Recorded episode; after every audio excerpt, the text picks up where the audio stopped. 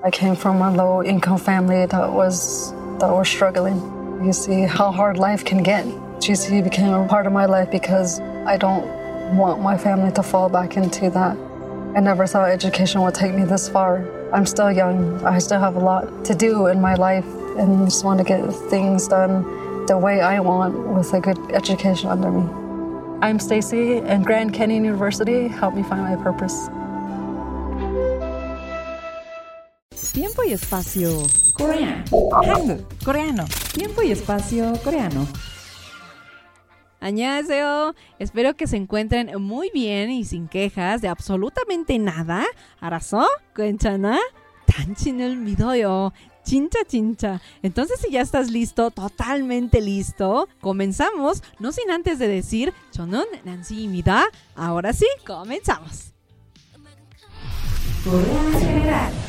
Abre tu mente y disfruta de la cultura coreana en general, desde datos curiosos, historia, costumbres, turismo, cine, educación, K-beauty, K-pop, K-dramas, programas de variedades y más. Descubre más de Corea del Sur.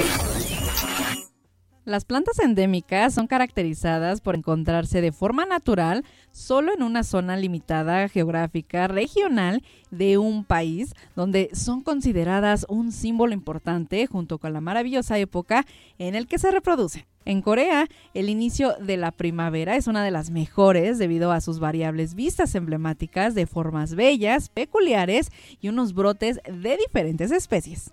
Existe una planta endémica que cuya flor simboliza la primavera, la esperanza, el espíritu, la expectativa y el gran afecto de florecer antes que las flores de cerezo. Se refiere a la planta de nombre científico Forticia coreana Nakai, comúnmente llamada Kenari o árbol de campanilla de oro coreano, una flor que mide aproximadamente entre 13 a 15 milímetros de largo, en el que sus lóbulos son lineales y ovalados alargados. Es una planta especial que representa Corea y es la flor más cultivada, pero difícil de encontrar forticia nativa. Además de ser preciosa, tiene varias especies de forticia nativas, como forticia, flower, longevo y la forticia silvestre. Las características de la forticia hacen que sea más fácil de propagar mediante esquejes o estaciones, además a diferencia de la forticia silvestre, tuvo que ser objeto de expansión de tierras de cultivo y tierras urbanizadas, ya que crecía principalmente de forma silvestre cerca de las zonas residenciales.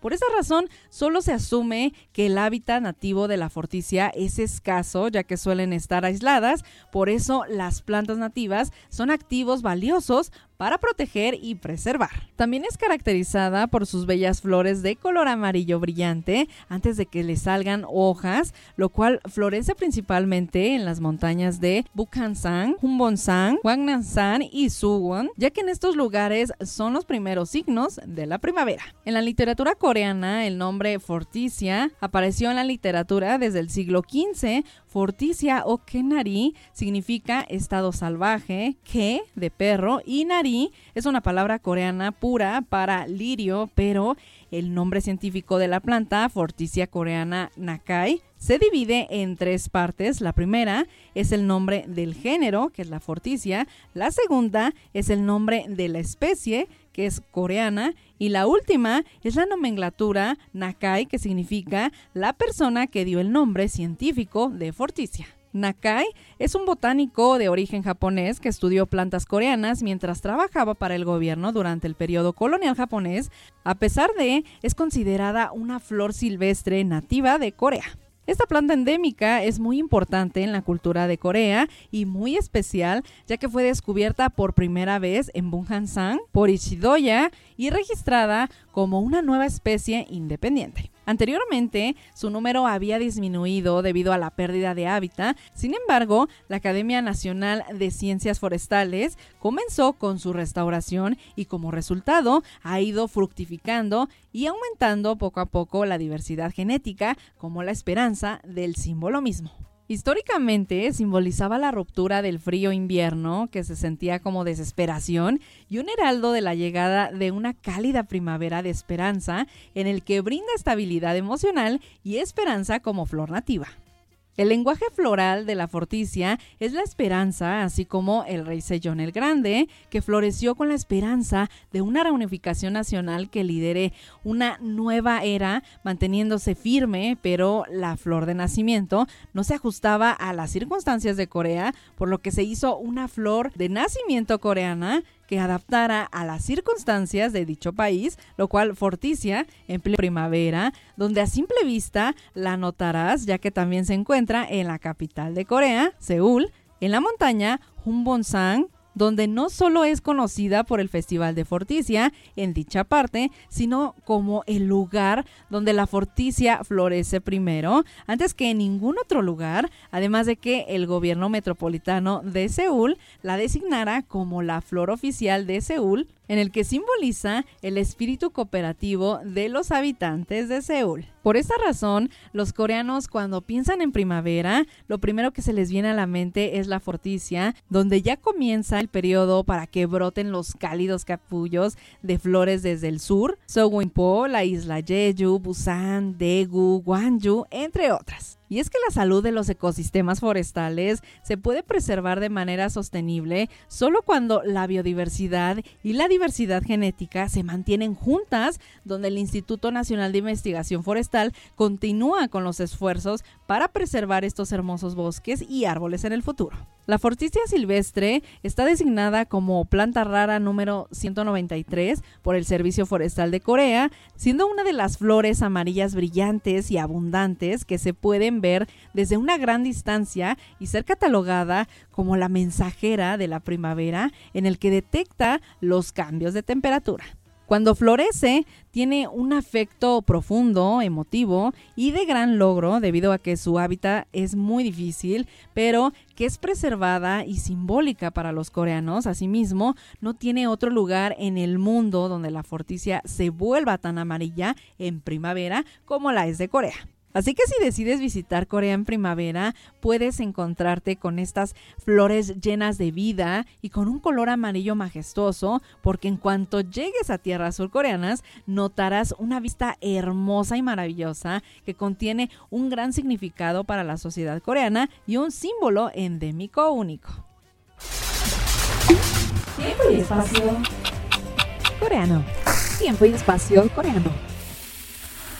Ya se nos está acabando el mes de marzo, pero es muy importante que conozcas este aspecto de Corea, ya que cada primero de marzo se conmemora en Corea del Sur el movimiento de independencia, conocido en coreano como Samil-jol. El primero de marzo de 1919 es el día en que el pueblo coreano protestó contra el dominio colonial japonés para exigir la salida del ejército nipón de su nación debido a las restricciones tanto de su idioma como el sometimiento de su cultura en general, anunciando la declaración de independencia al mundo. Comenzando con la lectura de la Declaración de Independencia en el Parque Tamgol, en Jongno, ubicado en el centro de Seúl, donde se extendió de las ciudades a las rurales, donde se extendió de las ciudades a las áreas rurales y de Corea al extranjero. Una fecha demasiado importante en el que este año 2022 se conmemoró el 103 aniversario del Samin Jol. Por este motivo les quiero compartir cuatro libros ilustrados de personajes históricos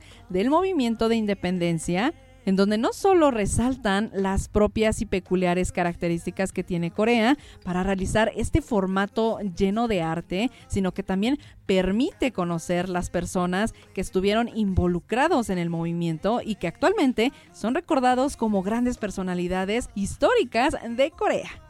Empecemos con el primer libro titulado Tengo curiosidad, Kim Gu. Este libro nos sumerge a la historia de Kim Gu, un personaje histórico de la vida real nacido en 1876 y 1949 donde cuenta su vida en diferentes sucesos, siempre demostrando el amor a su nación, un activista por la independencia nacional donde dirigió el gobierno provisional de la República de Corea por 27 años y que trabajó duro en el movimiento de educación permanente. Kim Gu, sin lugar a duda, representaba la independencia, la unificación, la libertad, la democracia y el nacionalismo antijaponés. Como activista independista, estuvo junto con sus camaradas en el que participaron activamente en el movimiento. Lo más interesante de este libro ilustrado es que a través del movimiento de independencia también se da a conocer la vida de Kim Gu y los sucesos tan atroces que tuvo que pasar desde su juventud para luchar por su nación.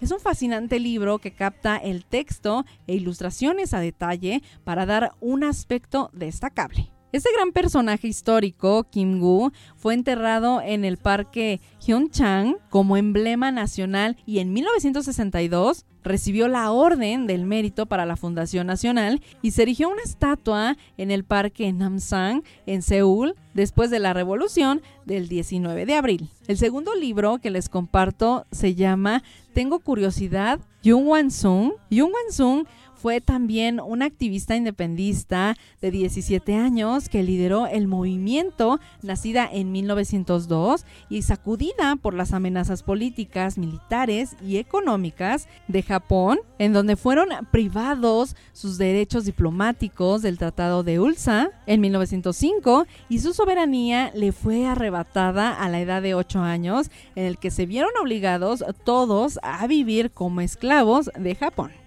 El movimiento independentista del primero de marzo se realizó en el mercado de Humne, donde lideraba Joan Su, con el apoyo de varios manifestantes, junto a la de sus padres también, del activista, todos sostenían en las manos la bandera Tekugi gritando frases reconfortantes, pero lamentablemente los sucesos fueron catastróficos por la muerte de sus padres, mientras que a ella la encarcelaron y torturaron. Las ilustraciones en el libro hacen que imagines todo un escenario, ya que goza de colores tenues y no tan agresivos, que crea un tiempo marcado para cada gesto de acuerdo a lo que se está explicando. Lo más destacado son los cambios emocionales de Yuan Su en los que permite traspasar las hojas escritas y compartir ese sentimiento en los lectores. En 1947 se formó la Asociación Conmemorativa de Yuan Su y en 1951 fue seleccionado como mártir por el martirio, comité del jurado de los mártires, además de que en 1972 se construyó un pabellón conmemorativo en Top 20 donde vivía Yuan Su.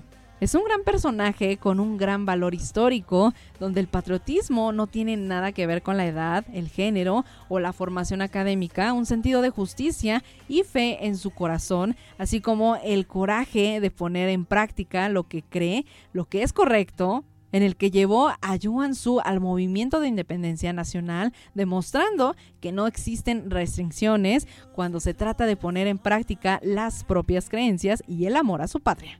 El tercer libro es titulado Tengo curiosidad de Yu Dong-ju, un libro impresionante que nos permite conocer a otro personaje histórico donde su lucha en el movimiento fue diferente, pero con un mismo objetivo en el que precisamente no necesitó de armas para pelear por su país, sino con algo más en cautela, pero con mucho filo. Yu Dong-ju fue un poeta que nació en 1917, donde se convirtió en un estudiante de cuarto año en Yeongwi, actualmente en la Universidad de Yonsei, en el que escribió varios poemas. Asimismo, desarrolló un sentido de resistencia contra Japón al escuchar conferencias de varios profesores en Yeongwi. Asimismo, desarrolló un sentido de resistencia contra Japón al escuchar conferencias de varios profesores en ya que se preguntaba cómo podía recuperar un país perdido. La vida de Dong Yu fue en sí una búsqueda de su propia alma,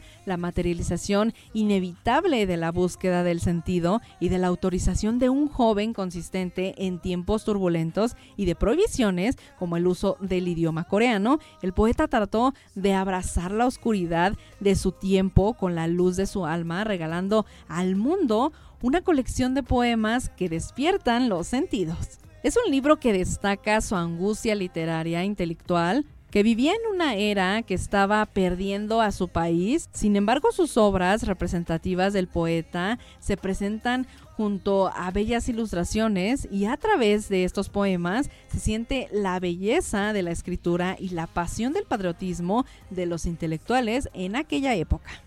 En 1941, Yo Dong-ju copiló 18 poemas, incluyendo uno titulado Seosi. Este poema contiene una tranquila reflexión sobre el camino recorrido y una fuerte determinación por el camino futuro, fue integrado al principio de su trabajo de estos 19 poemas que se hicieron en tres paquetes de manuscritos bajo el título de Cielo, viento, estrella y poesía. Los esfuerzos para proteger su nación fueron diferentes debido a que el espíritu y la cultura también fueron una forma del movimiento de independencia.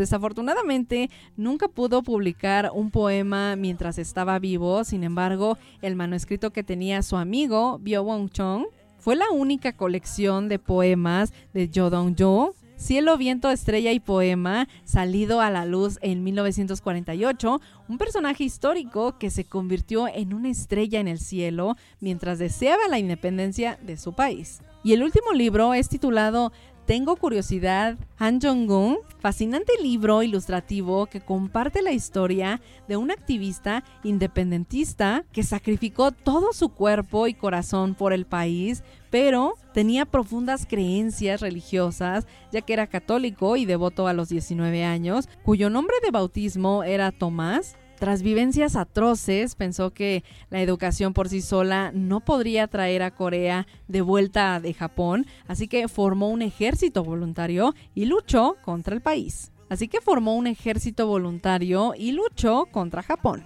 Estuvo relacionado por el incidente de Hirobumi Ito, el primer ministro de Japón y el primer gobernador residente de la entonces Corea gobernada por japoneses durante el periodo colonial japonés, An Jong-un, nacido en 1879, al enterarse de que Hirobumi estaba conspirando para apoderarse de la fuerza del imperio coreano, por supuesto decide hacer algo.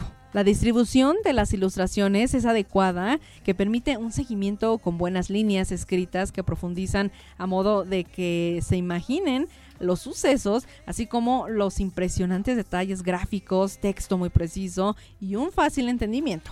Al igual que los detalles de su vida, se reflejan en varias ilustraciones y textos destacables del libro, así como el ser humano que estuvo dispuesto a dar su vida por su nación. Este personaje histórico, en el año de 1962, recibió la Orden de la República de Corea, además de un salón conmemorativo y un monumento administrado por el Estado para el ministro de Asuntos Veteranos. Cada uno de los personajes históricos que se mencionaron en esta sección hoy en día siguen vigentes en el corazón del pueblo coreano, en conmemoraciones y por supuesto en libros maravillosos como estos que nos brindan buenas líneas escritas en papel pero también la magia de las ilustraciones que forman parte de una esencia colorida heroica. Sin lugar a duda, estos libros ilustrativos son una forma y una opción para conocer a personajes históricos en el movimiento de independencia, aunque estén diseñados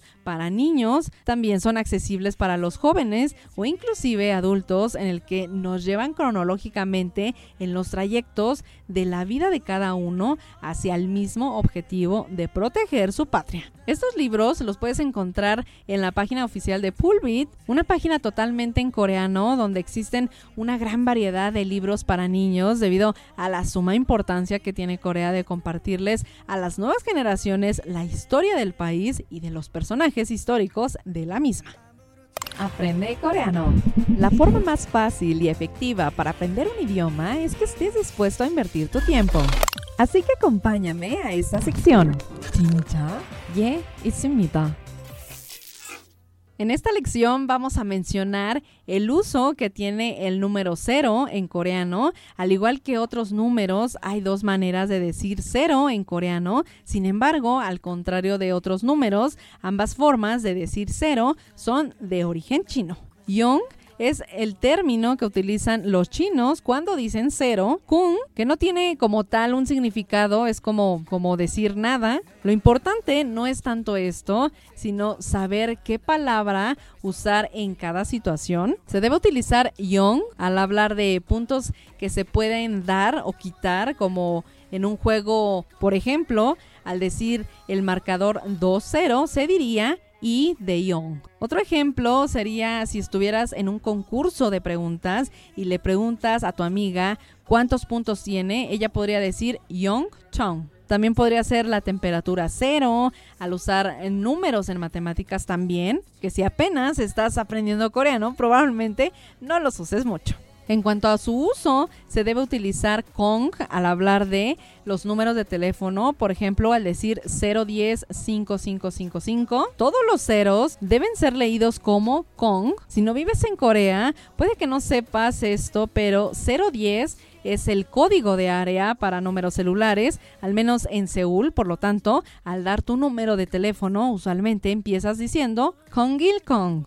Un poco más despacio, primero es Kong, Il, Kong. Espero que te haya servido esta pequeña lección de aprender coreano porque todo lo sencillo a veces puede resultar muy difícil, así que te recomiendo que lo tomes en cuenta si sigues aprendiendo el idioma porque en cuanto viajes al país probablemente te encuentres con este suceso, pero sabes que en tiempo y espacio coreano no somos egoístas y lo compartimos para aquel o aquella que nos escuche. Yo me despido, un privilegio estar con todos ustedes. Se les quiere muchísimo. 안녕하세요.